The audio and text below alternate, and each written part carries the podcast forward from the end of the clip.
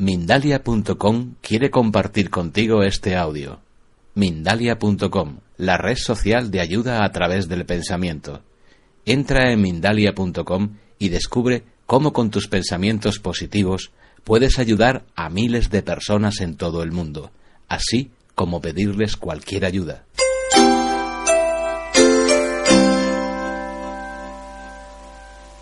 Siempre hay alumnos nuevos y aunque no los haya, siempre repito los requisitos que alcanzan al cuerpo en primer lugar y naturalmente, como estamos en yoga mental y meditación, a la mente. Con respecto al cuerpo, postura estable, movimientos cuando tengan que producirse inevitablemente lentos, conscientes, una respiración pausada, el tronco y la cabeza erguidos y con respecto a la mente, cada vez que os distraigáis y os percatéis de ello, volved siempre con la atención al ejercicio. Vamos así reeducando paulatinamente nuestra mente, vamos cultivando de manera metódica la atención mental y vamos consiguiendo que esta mente tan dócil se vuelva más gobernable y la podamos ir sometiendo. Como siempre, la clase está configurada en base a la práctica de la meditación, este ejercitamiento o cultivo de la mente que es esencial para ir poco a poco potenciando los factores de autodesarrollo e iluminación. Después abordamos siempre un tema relacionado con la evolución del ser humano y luego siempre hay un ciclo de preguntas y respuestas donde una vez más os recuerdo que podéis preguntar absolutamente de todo y que podéis también expresar comentarios o por supuesto exponer vuestras dudas para que así la indagación, la investigación sea activa por parte de todos nosotros y vayamos consiguiendo un entendimiento más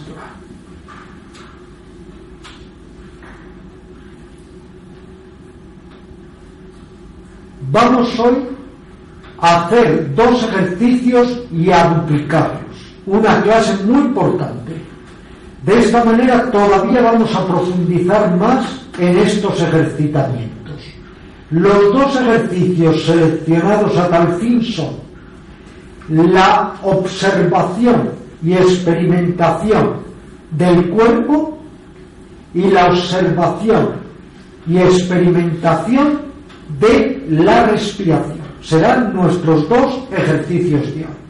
Comenzaremos por tomar conciencia de las sensaciones del cuerpo y la postura corporal.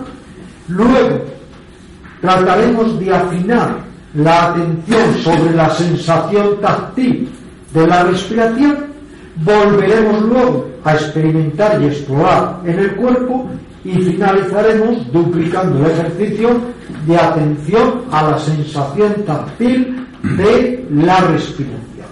Y el tema que hoy trataremos es el tema de la angustia existencial, de la insatisfacción profunda que mora en la mente humana. Y vamos a ver cómo tiene su lado positivo, creativo, constructivo o su lado siniestro y destructivo, todo dependiendo siempre de cómo somos nosotros capaces de encauzar esa gran angustia, esa insatisfacción que esmalta nuestra mente. Comenzamos con los ejercicios. Primer ejercicio, la atención al cuerpo. Retirad la mente de todo y situarla en el cuerpo. Convertís así vuestro cuerpo en el poste al que atar la atención mental. Durante unos instantes, tomad conciencia de la postura corporal. Sentid cómo estáis situados. Y después, ir sintiendo, ir experimentando, pero sin reaccionar, sin juzgar ni analizar, las sensaciones burdas o sutiles, gratas o displacenteras que vayan surgiendo y desvaneciéndose en el cuerpo. Vuestro cuerpo ahora es vuestro propio laboratorio. Sentid, investigad, profundizad en todas las sensaciones, pero sin prejuicios, sin estar a favor ni en contra, con inquebrantable ecuanimidad y con total atención. Y cada vez que la mente se desvíe, agarradla y reconducirla al cuerpo y sus sensaciones.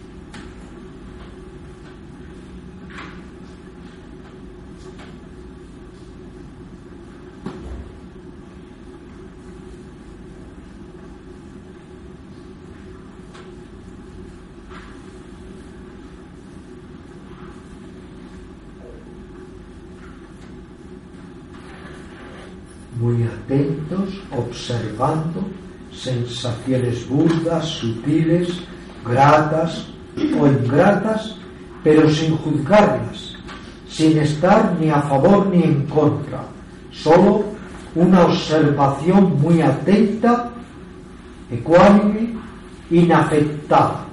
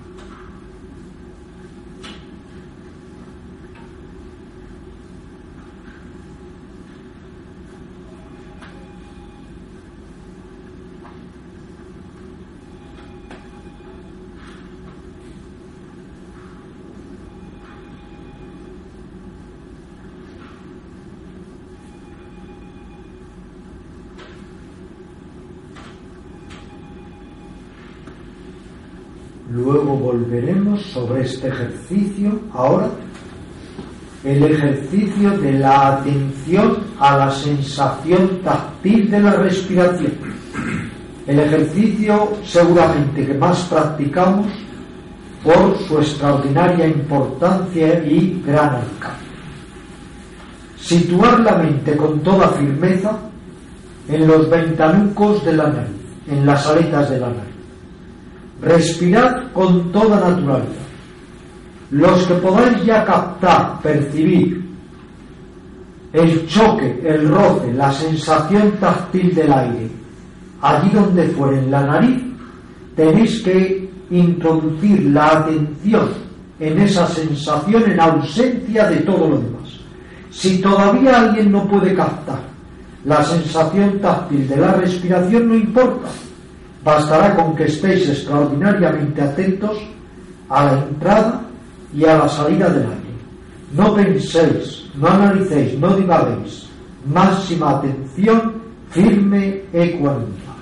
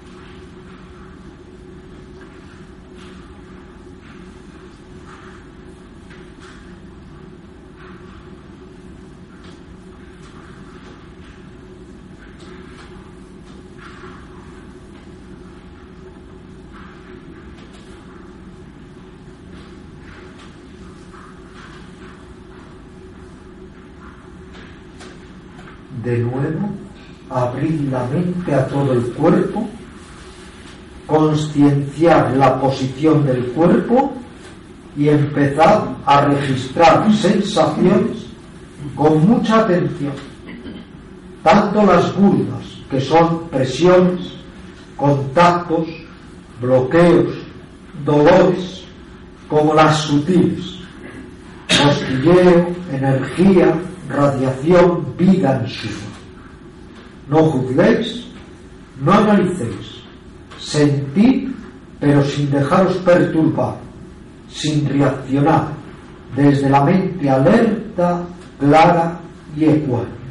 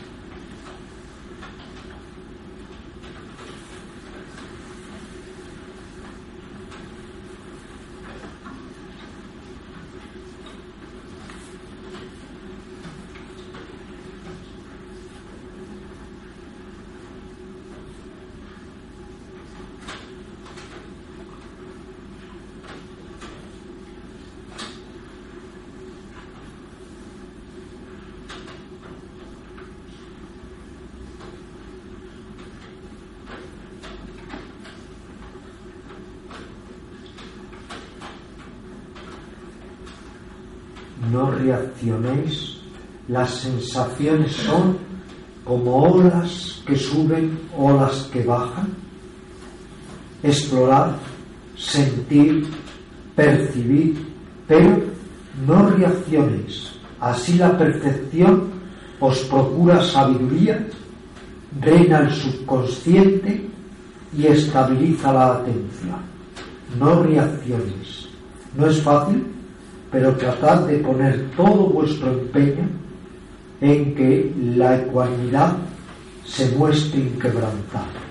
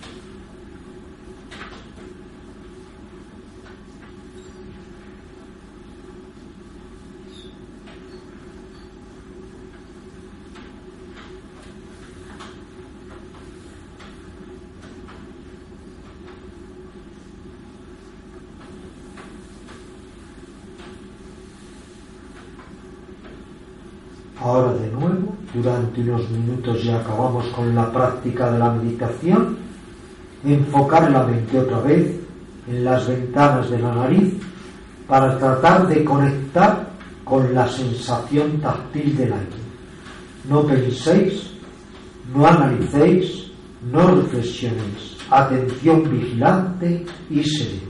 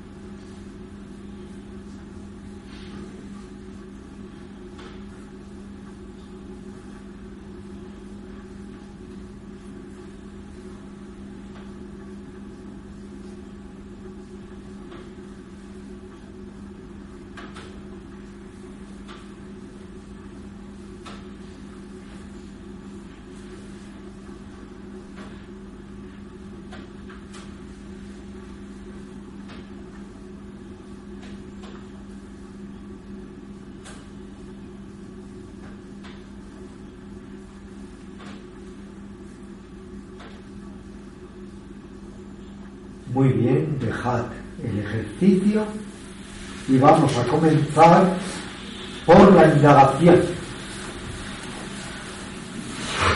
Indagación que hoy se va a centrar en ese sentimiento tan difuso, a veces tan displacentero o doloroso como es el de la angustia. La angustia básicamente existencial. Esa angustia tan indefinida, pero tan cercana, tan profunda, que todos, sobre todo los que buscamos, los que pretendemos evolucionar, sentimos a veces de manera extraordinariamente hiriente o lacerante. Hace muchos años, era una noche como hoy, extraordinariamente lluviosa, cuando estuve hablando largamente en la ermita de un yogi en una localidad en las estribaciones de los Himalayas en la India que se llama Rishikesh. Estuve precisamente indagando con este yogi sobre la angustia, la insatisfacción de la mente humana, la ansiedad, el sentimiento de incompletud, es decir, de que algo nos falta y no estamos completos. Y él, con gran acierto, me dijo que la angustia que esa especie de carencia tan profunda, tan íntima, tan personal, según la instrumentalicemos, puede ser muy productiva espiritualmente o sí, también muy desertizante. Aquí una vez más tendríamos que aplicar ese adagio tántrico. Lo que a unos debilita, a otros fortalece. Hay personas que no saben cómo manejarse con esa angustia existencial. Hay personas que esa angustia les pesa y les condiciona de tal manera que interiormente les desertiza y espiritualmente les animiza, les va causando una especie de anemia creciente.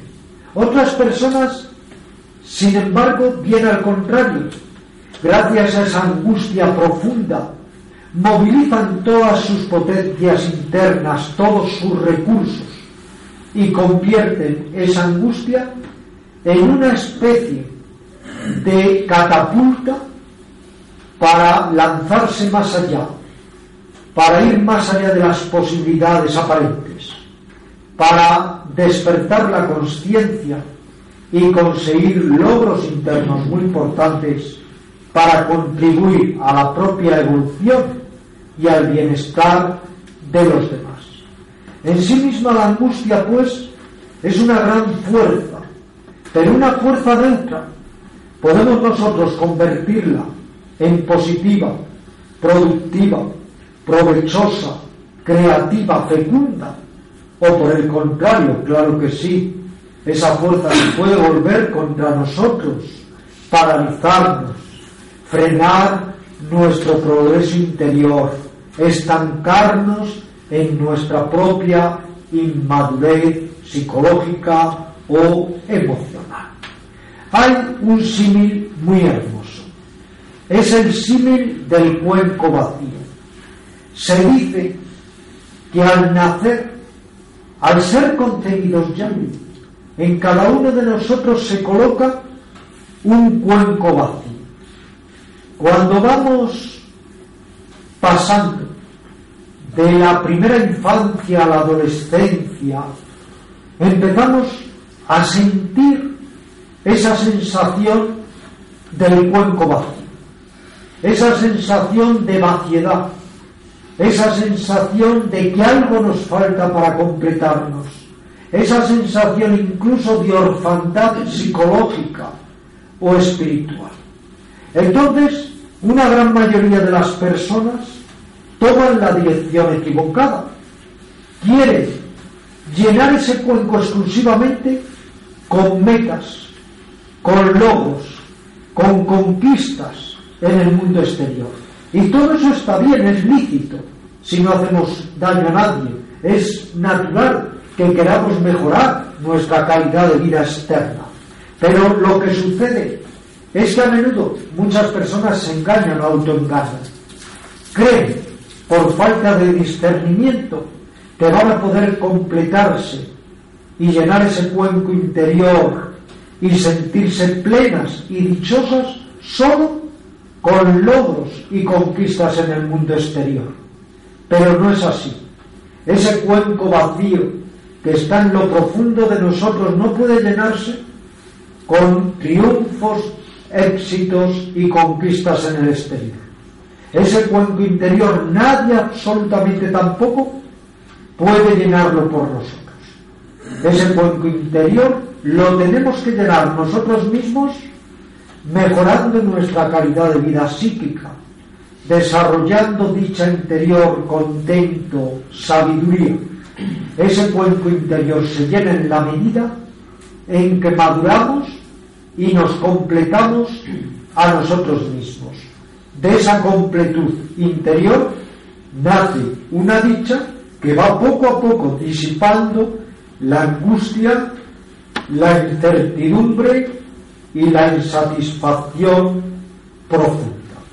Hay también una parábola muy significativa. Y fijaros qué curioso. Esta parábola aparece tanto en la enseñanza del Buda como en la enseñanza de Jesús. Es la parábola del Hijo Pródigo. Tiene, como todas las parábolas, dos lecturas.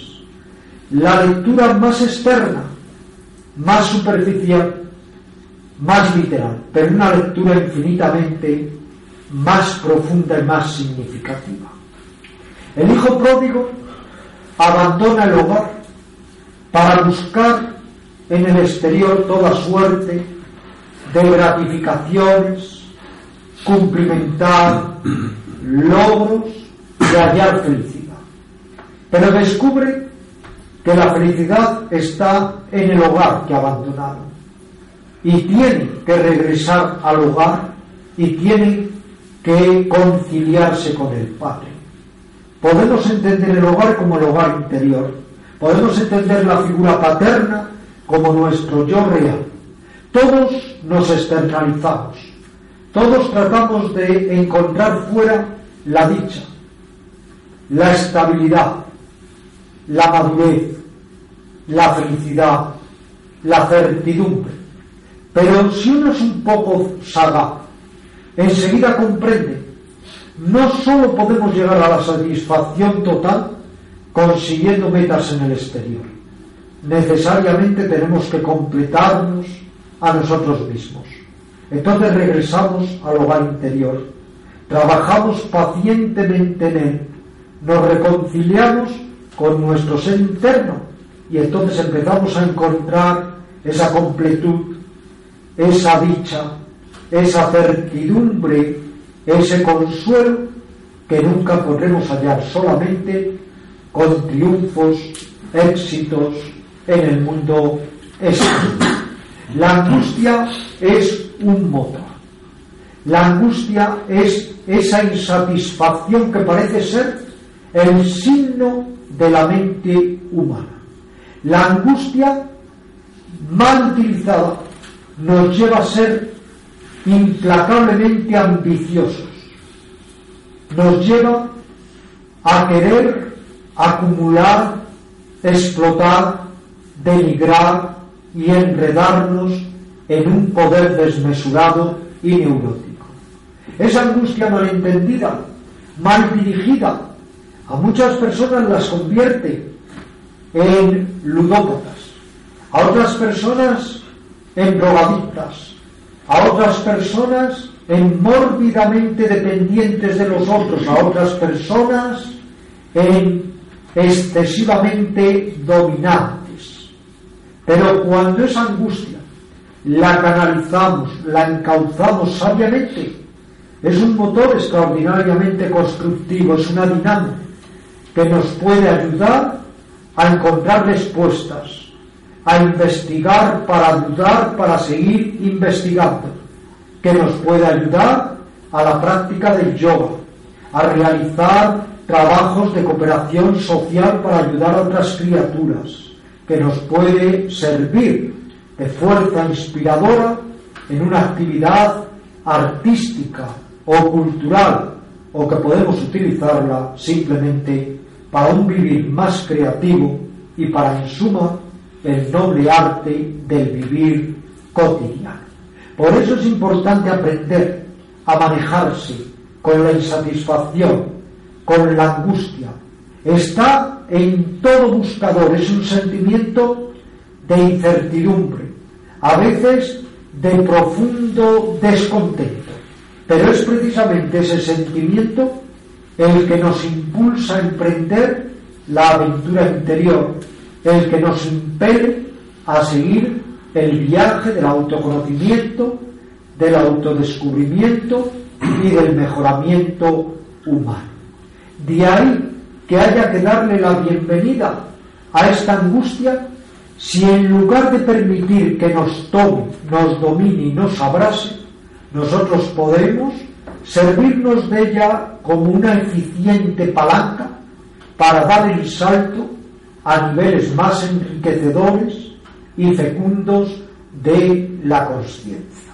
Pero es que además esa angustia es la que moviliza muchas veces nuestros recursos internos, la que saca de su letargo nuestras potencialidades, la que va poco a poco poniendo en marcha una serie de cualidades que de otra manera nos pasaría totalmente desapercibidas.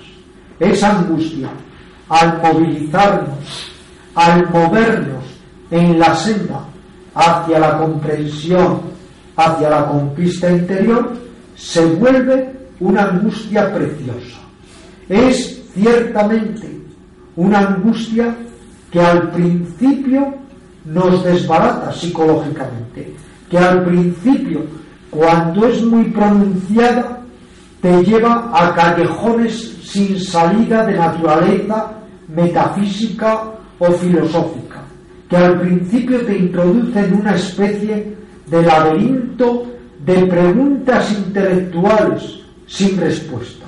Pero cuando luego poco a poco vamos sabiendo asumir incorporar y no negar, instrumentalizar esa insatisfacción, esa angustia, esa ansiedad, esa agitación, entonces nos desvela su rostro más hermoso y más fértil, porque nos ayuda de momento a tratar de modificarnos. Si estás descontento, trabaja para hallar contento interior.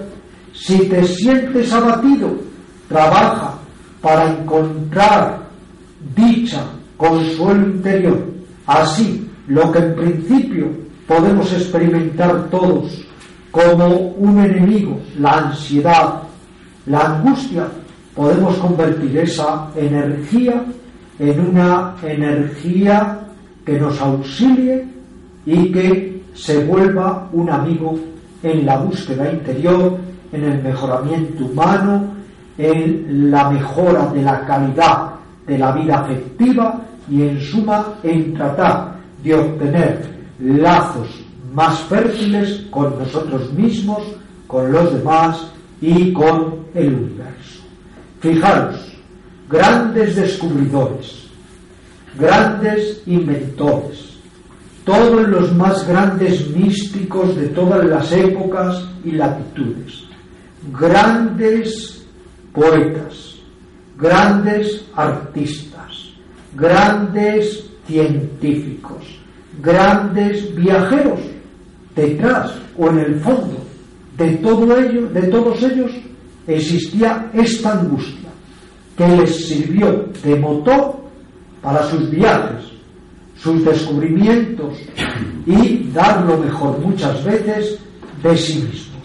Pero también detrás o en el fondo de grandes torturadores, de los más destacados dictadores y tiranos, está esa angustia. pero la utilizaron de una manera totalmente destructiva y negativa.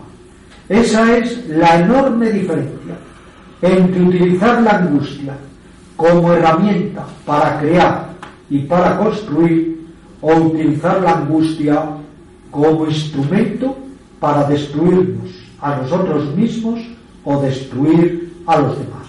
El yoga nos enseña a canalizar la angustia, nos enseña a transformar, como dice una antigua expresión del yoga, el veneno en néctar. Nos enseña, en suma, a que podamos ir poco a poco instrumentalizando todas nuestras energías para el autoconocimiento y para la ayuda de nosotros mismos y de los demás. ¿Alguna pregunta, alguna duda que queráis abordar, tema, etcétera, por favor? De cualquier orden.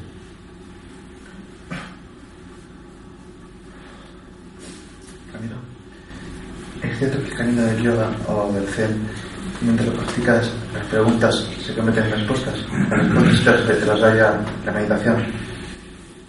Indudablemente hay que preguntar, hay que inquirir, hay que indagar, hay que investigar, hay que tener un sentido de cierta urgencia para encontrar respuestas.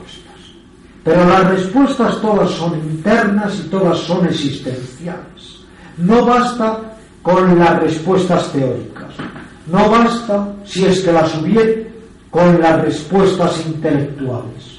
Hay que encontrar respuestas vivenciales profundas que realmente nos den una pauta para un vivir más noble y que además vayan transformando nuestra mente nuestro carácter, nuestro temperamento y nuestra relación con los demás.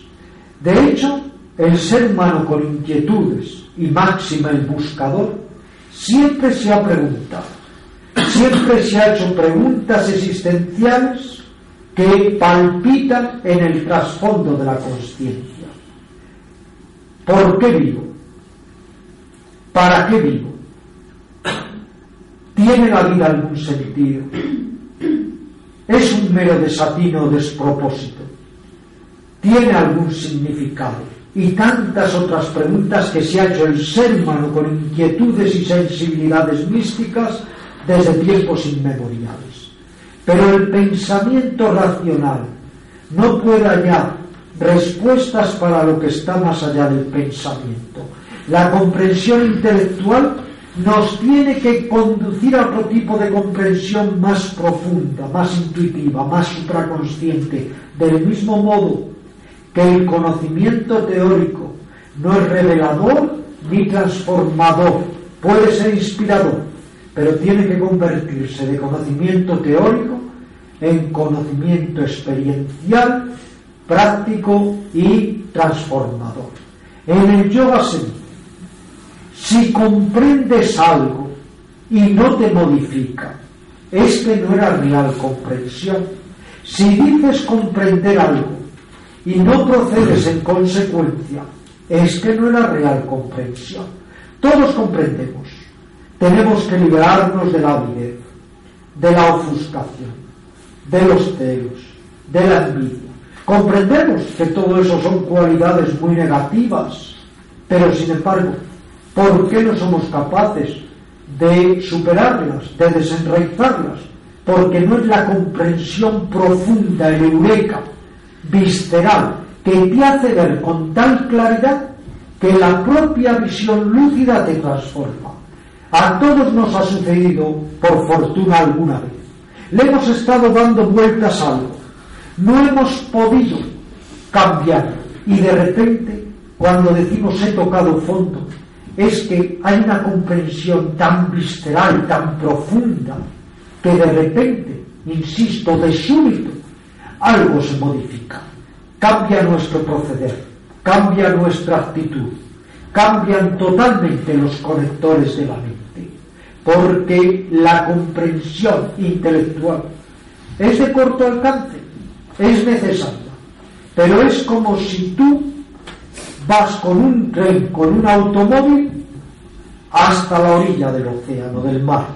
Ahí tienes que cambiar necesariamente de vehículo, no puedes ir con un coche por el mar, hay que cambiar un barco. Lo mismo pasa en la búsqueda de la comprensión. Está primero la comprensión intelectual, pero hay que profundizarla, hay que desarrollarla a nivel muy profundo. Por eso, fijaros, en todas las tradiciones genuinamente espirituales o para el desarrollo interior se ha dicho que hay tres fases complementarias. La primera fase es escuchar la enseñanza. La segunda fase es reflexionarla. No hay por qué creerla, no hay por qué aceptarla ciegamente en absoluto. Eso no es yoga, eso no es verdadera enseñanza. Pero la tercera fase es ponerla en práctica, meditar. Estas tres fases nunca las olvidéis. Primera fase, leéis o escucháis la enseñanza, alguien os la imparte. Segunda fase, no la creáis, no la aceptéis. No queremos en el yoga gente ciega, gente crédula sin ningún tipo de responsabilidad propia.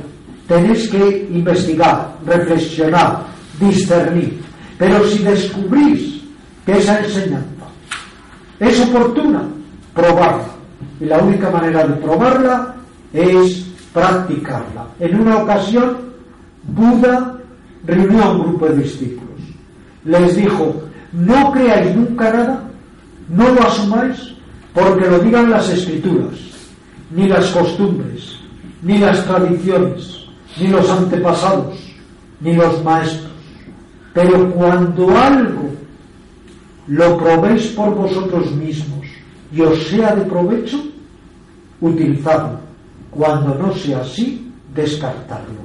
Esta es la manera como trabajamos en el yoga, apelando siempre a la inteligencia primordial, al discernimiento.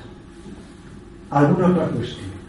Sí, Ramiro, a mí se me ha planteado una, una cuestión y es cómo se podría definir lo que es la meditación. ¿Es un conjunto de práctica o realmente es un estado que se consigue con, con la práctica de esas técnicas? Las dos cosas. Pregunta muy interesante.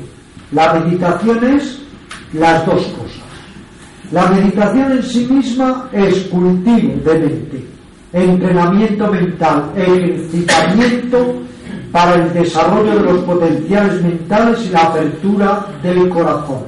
La meditación es el arte de detenerte para desalienarte, para cuidar tu propio ser, para potenciar tus recursos internos, para desencadenar la visión clara, la lucidez, la calma, el sosiego, la alegría, la ecuanimidad. Una práctica, una práctica definida, una práctica milenaria.